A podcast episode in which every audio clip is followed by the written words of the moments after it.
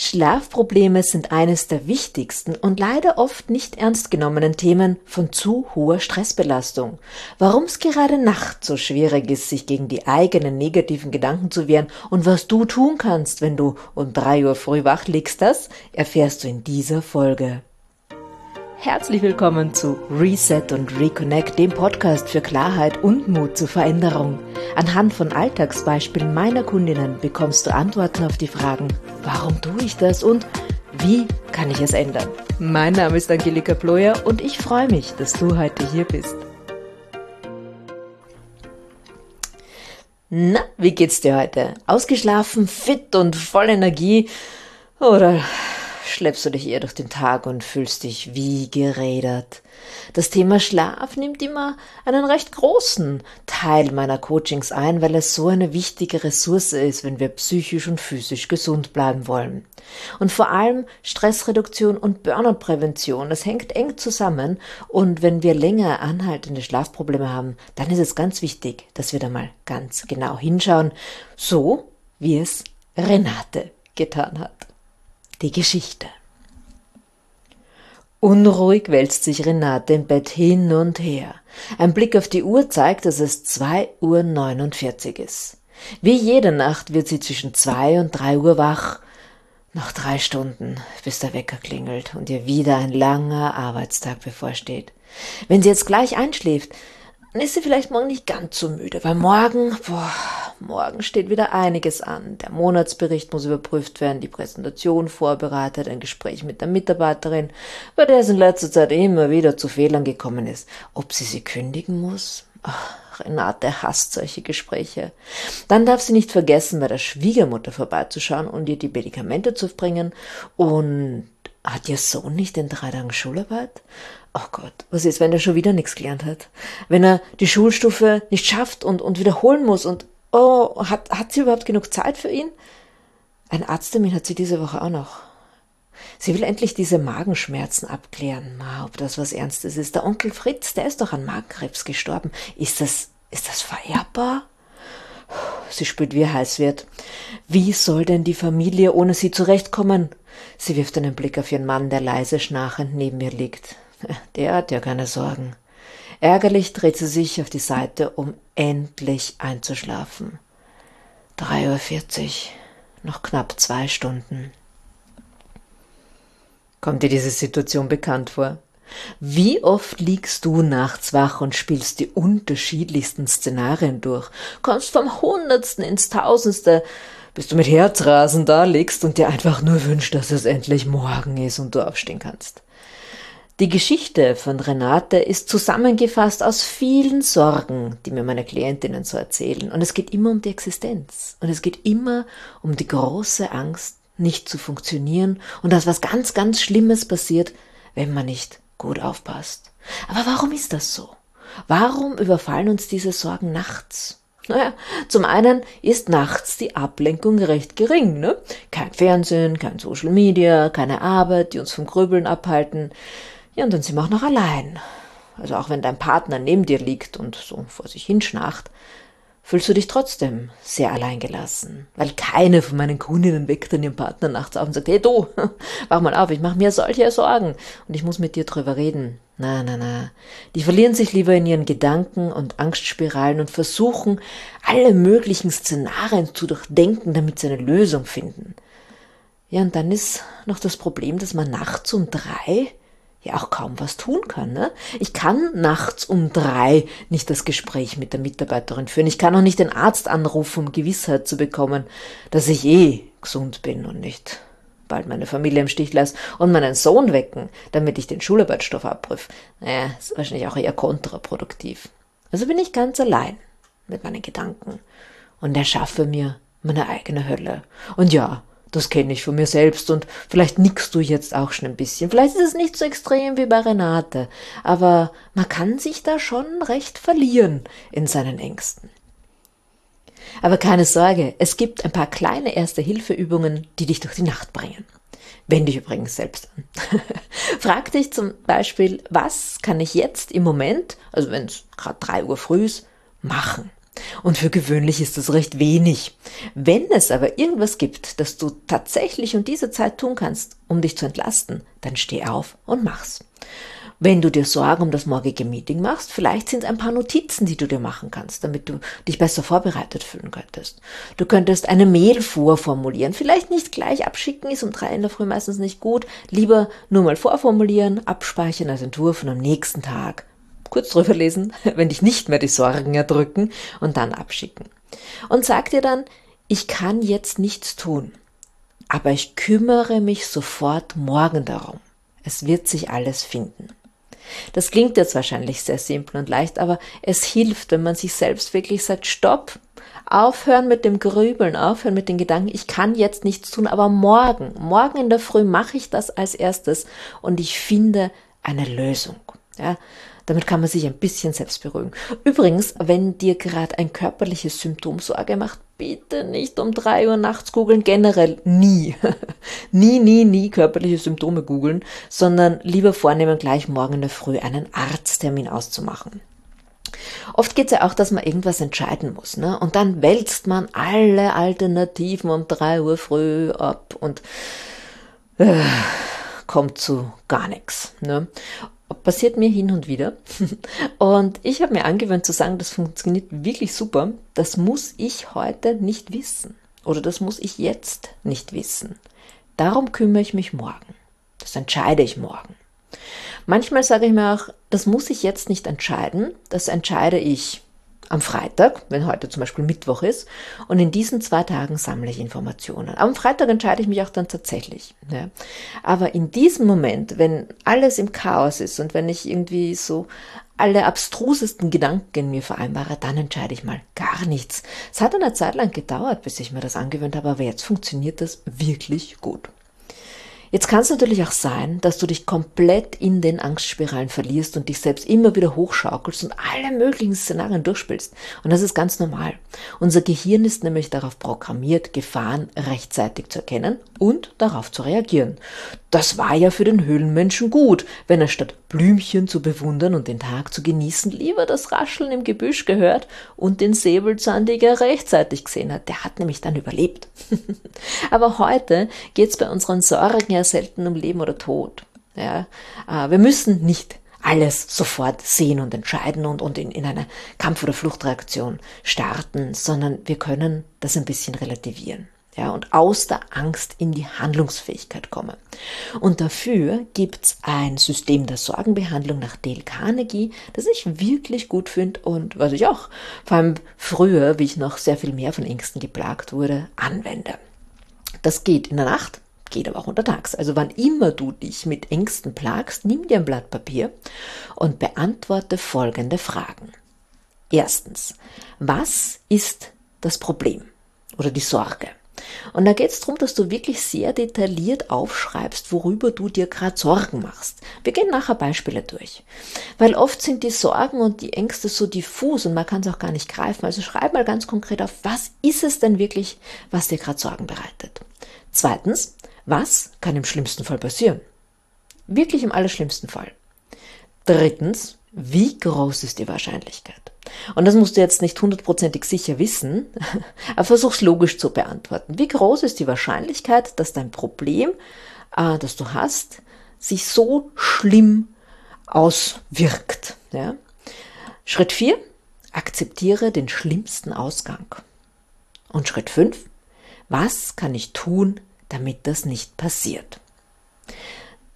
Das ist jetzt sehr theoretisch. Du findest übrigens das auch zum Nachlesen auf meiner Webseite. Den Link packe ich dir in die Show Notes. Ähm, aber ich, ich mache es ein bisschen klarer. Hier ein Beispiel aus meinen Anfangszeiten der Selbstständigkeit, die auch jeder Selbstständige hin und wieder hat, auch wenn wir es nicht so gern zugeben. Also Schritt eins: Was ist das Problem? Was ist die Sorge? Die Sorge ist, ich habe Angst, dass ich keine Aufträge bekomme, ich habe Angst, dass mein Angebot nicht gut genug ist, niemand kauft und ich keinen Euro einnehme und trotzdem meine Kosten habe. Okay.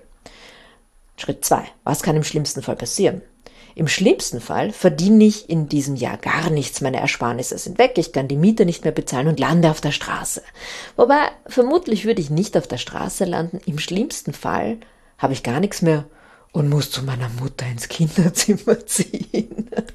Nichts gegen meine Mama, aber mit Mitte 40 möchte ich das wirklich nicht mehr. Alle würden wissen, dass ich gescheitert bin und verurteilen mich, weil ich einen sicheren Job für ein Hirngespinst aufgegeben habe. Alle wissen, dass ich nicht gut genug bin. Das würde im schlimmsten Fall passieren. Du siehst schon, da geht's auch ein bisschen, ja, um psychische Themen. Wie groß ist die Wahrscheinlichkeit, Schritt drei, dass ich wirklich keinen einzigen Euro verdiene, dass sich niemand für das interessiert, was ich anzubieten habe und ich alles verliere? Und wenn wir das jetzt mal ganz realistisch betrachten, ganz, ganz realistisch und vielleicht sogar ein bisschen großzügig, dann sind das vielleicht drei Prozent, oder? Ich meine, dass, dass ich keinen einzigen Euro verdiene. Und verglichen aber zu den 100 Prozent, die ja in der Nacht so real erschienen sind, weil in der Nacht um drei Uhr früh hat man das Gefühl, nie wieder verdiene ich Geld, ja, sind drei Prozent gar nicht viel. Der nächste Schritt. Okay, ich akzeptiere, dass ich zu drei Prozent scheitere und wieder beim Mama einziehe. Oh mein Gott. Ganz wichtig. Nächster Schritt. Was kann ich tun, damit das nicht passiert? Und hier ist es gut, eine Liste zu schreiben, nämlich eine Liste mit allen Möglichkeiten, die man äh, umsetzen kann, damit dieser Fall nicht eintritt. Also auf meiner Liste würde dann stehen, ich kann mein Angebot ausweiten, ich kann Flyer machen, ich kann an passenden Orten diese Flyer verteilen, ich kann mit anderen zusammenarbeiten, dass wir uns gegenseitig empfehlen, ich kann täglich posten, ich kann Podcast machen, ich kann Videos erstellen, ich kann Firmen anschreiben, ich kann einen Teilzeitjob annehmen, ich könnte meine Kosten reduzieren, ich könnte, könnte, könnte. Also das ist, da kommt schon eine ganze Liste an Möglichkeiten, was man tun kann, damit man nicht auf der Straße landet. Ich habe so eine Liste tatsächlich, die ich seit Beginn meiner Selbstständigkeit und ich bin ja jetzt schon im zehnten Jahr meiner Selbstständigkeit und auf dieser Liste stehen immer irgendwo so zwischen 30 und 50 Möglichkeiten, legal Geld zu verdienen. Ich hätte auch ein paar grenzwertige Ideen. Die stehen nicht auf der Liste. Ich sage jetzt auch nicht, was das ist. Also diese Liste brauche ich aber wirklich hin und wieder, dass man sich äh, bewusst macht, es hängt ja nicht immer alles an einer Sache. Und das ist auch das, was ich meinen Kunden immer so mitgebe. Wir sehen halt gerade in, in der Nacht und wenn wir sehr viel Angst haben, dann gibt es nur schwarz oder weiß. Dann gibt es nur ich schaff's oder ich, ich scheitere komplett. Aber dazwischen gibt es so viele Grautöne und so viele Möglichkeiten, die wir haben, um etwas zu tun.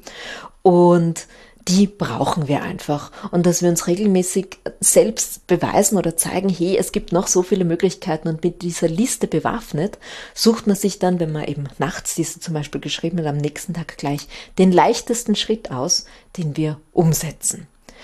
Was ist passiert? Dadurch sind wir aus der Hilflosigkeit ins Handeln gekommen.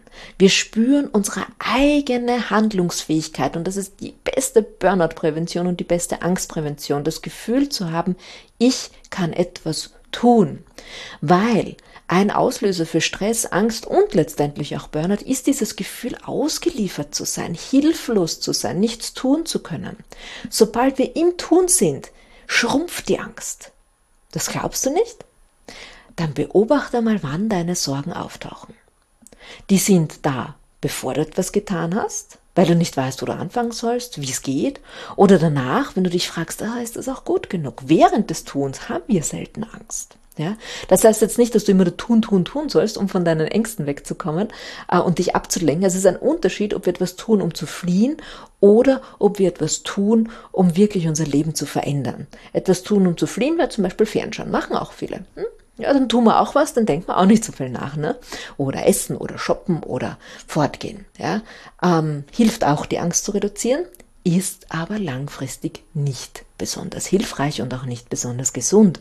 Und deshalb diese Liste, ganz, ganz wichtig. Vielleicht ist da auch aufgefallen an meinem Beispiel, dass die Sorgen ja nicht immer nur so monetär oder generell so existenzielle Sorgen sind, sondern es hat auch oft mit Angst zu tun, dass wir scheitern. Ja, das, also jetzt gerade mit der Selbstständigkeit, viele meiner Kunden haben Angst, sich ein Scheitern eingestehen zu müssen und dass man dann von dem Umfeld als nicht gut genug gesehen wird. Ist auch eine Form von Existenzangst. Nach diese kommt aus der Steinzeit. Ja, weil wie war das denn früher? Wir, wir Menschen sind soziale Wesen und ohne schützende Gemeinschaft, also wenn du jetzt so bedenkst, damals noch in der Höhle, ähm, wenn da niemand aufgepasst hat, dass dich das Säbelzahntiger nicht frisst oder ihr gemeinsam gekämpft habt gegen äh, das andere Volk oder wen auch immer, ähm, ja, dann hast du wahrscheinlich nicht lange überlebt. Und das ist noch ganz tief in uns drinnen, dass wir die Angst haben, wenn wir nicht gut genug sind oder wenn wir etwas tun, das den anderen missfällt, dass wir aus der Gemeinschaft ausgeschlossen sind und dann nicht überlebensfähig. Und das ist bedrohlich. Ne? Da kommen ganz viele Themen wie Bindung, Selbstwert, Akzeptanz immer wieder hoch. Und das sind noch Themen, die ich mir in zukünftigen Folgen noch anschauen werde mit dir, weil das sind Themen, die ganz, ganz oft die Wurzel von vielen Problemen sind. Jetzt denkst du dir vielleicht, okay, mit Job und Selbstständigkeit ist ja klar, da kann ich was tun. Ähm, was ist jetzt aber, wenn ich wirklich nachts wach liege und Angst habe, dass ich krank bin? Ja, und dann mache ich mir halt diesen Termin aus und dann habe ich eine schlechte Diagnose bekommen, eine schlimme Diagnose. Dagegen kann ich jetzt nichts tun, ne? die kann ich mir nicht schönreden, die kann ich mir nicht wegarbeiten. Ähm, das stimmt. Also es ist etwas, was wir sehr oft in, in den Seminaren diskutieren. Das ist, äh, diese Übung ist eine Übung, die ich in meinem Seminar, Seminar bei Schlafproblemen immer wieder ähm, präsentiere. Und wenn es jetzt wirklich darum geht, ich habe eine negative Diagnose bekommen, ja, also ich stehe vor einer wirklich Veränderung im Leben, dann verlagert sich die Sorgenbehandlung. Sie verlagert sich nämlich von was kann ich tun auf wie gehe ich am besten damit um. Ja. Machen wir da ein Beispiel dazu. Nehmen wir das Beispiel, und das ist ja leider Immer wieder möglich, nehmen wir das Beispiel Diagnose Krebs. Die Sorge ist jetzt nicht mehr Krebs zu haben, haben wir ja schon, die Diagnose haben wir bekommen, sondern die Sorge oder Angst ist, überlebe ich das? Ja, ja im schlimmsten Fall droht der Tod. Und die prozentuellen Chancen sind vielleicht auch nicht unbedingt auf unserer Seite. Aber dann ist es trotzdem ganz wichtig, den Schritt der Akzeptanz zu gehen, nämlich zu sagen, okay, ich akzeptiere, dass das eine Möglichkeit ist. Aber was kann ich jetzt tun, damit ich gut damit umgehen kann?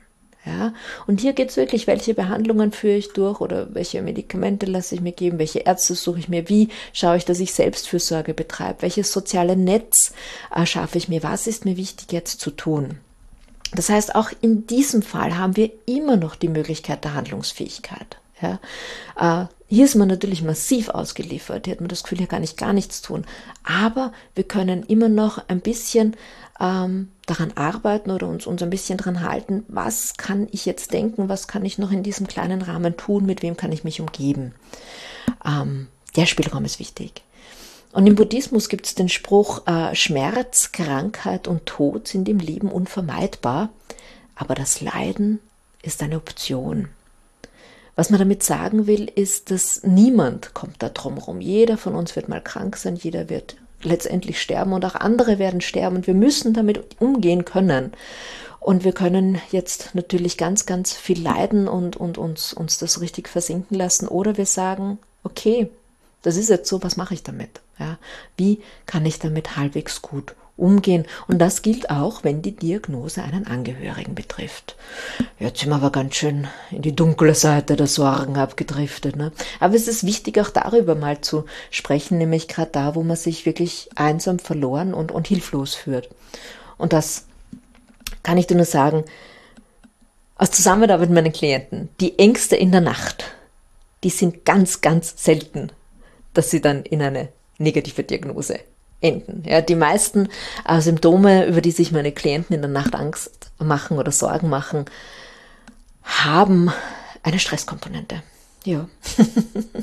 und oft hören sie dann vom Arzt, es gibt keine körperlichen Ursachen. Und das ist für sie auch nicht leicht, ne? weil dann, äh, wenn es keine körperlichen Ursachen gibt, fühlen sie sich trotzdem noch schlecht. Also man würde ja jetzt glauben, das ist eine Erleichterung, ist es aber nicht immer.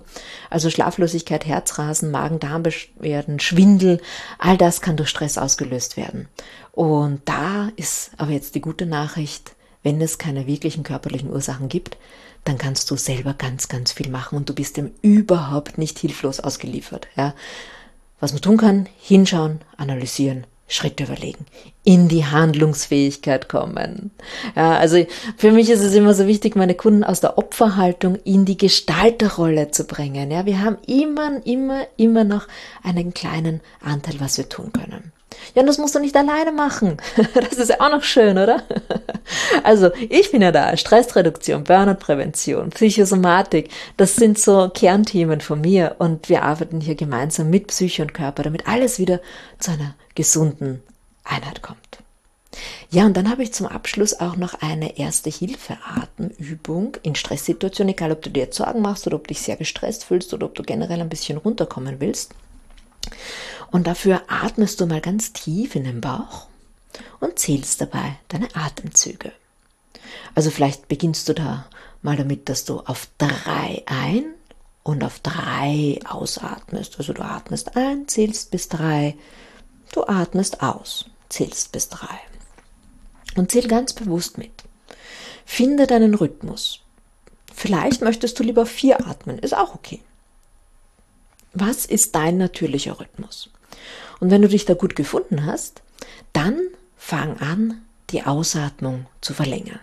Also vielleicht atmest du jetzt auf drei ein, also zählst beim Einatmen bis drei und zählst beim Ausatmen bis fünf. Also du atmest ein bisschen länger aus, als du einatmest. Oder vier und sechs, was immer passt, was sich gut und angenehm anfühlt.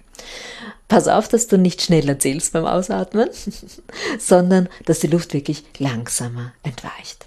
Und du kannst auch gerne durch den geöffneten Mund ausatmen. Das ist, fällt manchmal ein bisschen leichter, dass man da den Ausatmen oder das Ausatmen länger machen kann. Ja, mach das so circa fünf Minuten, beziehungsweise so lang, bis du dich wirklich ruhiger fühlst. Was bewirkt diese einfache Übung? Zum einen ist dein Gehirn beschäftigt, es muss nämlich zählen. Und unser Gehirn, wir glauben immer, wir sind äh, multitaskingfähig. Unser Gehirn ist das nicht. Es kann immer nur eine Sache machen, immer nur abwechseln. Und wenn es zählt, kann es sich keine Sorgen machen. ist ja schon mal fein, ne? und zum anderen aktiviert das längere Ausatmen den Parasympathikus, also die Entspannungsreaktion. Als Folge beruhigt sich dein Nervensystem. Das heißt, wenn du im Moment verstärkt unter Stress stehst, dann mach diese Übung täglich und wenn es geht sogar mehrmals. Sieh das wie ein Training an, weil wenn du jetzt mehr Muskeln haben willst, musst du auch mit Handeln trainieren, ja, und da reicht auch nicht einmal, wenn du gerade Lust hast, sondern regelmäßig. Ja? Und mit dieser Atemübung trainierst du deine Entspannungsfähigkeit. Und was auch super dran ist, du kannst sie immer und überall durchführen. Nachts um drei im Bett, wenn du nicht schlafen kannst, oder in der Arbeit, in der U-Bahn. Und ich verspreche dir, diese Übung hilft. Ja, und sie ist so simpel, so einfach, man braucht nichts dazu. Es geht immer. Ja, das war jetzt eine von noch vielen Folgen zum Thema Stressreduktion und Gedankenübungen, weil das einfach so wichtig ist. Nochmal kurz zusammengefasst, die drei erste Hilfeübungen, wenn du dich nachts im Sorgenkarussell verlierst. Also, wir beginnen einmal mit der Frage, was kann ich jetzt um drei Uhr früh wirklich tun? Entweder, wenn es was gibt, tun wir es und wenn nicht, sagen wir, okay, sofort morgen in der Früh, kümmere ich mich drum oder muss ich jetzt nicht wissen, entscheide ich morgen. Zweite Übung, die Sorgenbehandlung nach Dale Carnegie. Du fragst dich, was ist das Problem? Was kann im schlimmsten Fall passieren? Wie groß ist die Wahrscheinlichkeit? Akzeptiere es. Und dann, was kann ich tun, damit das nicht eintritt. Übrigens, kleiner Satz, wenn ich diese Übung bei Seminaren mache, am Ende des Tages sagen dann immer alle, wie groß ist die Wahrscheinlichkeit? Egal, worüber sie reden. Also das setzt sich dann auch schön fest in deinem Kopf. Ja, und die dritte Übung, die 3-5-Atmung nennt man das, also länger ausatmen, als du einatmest.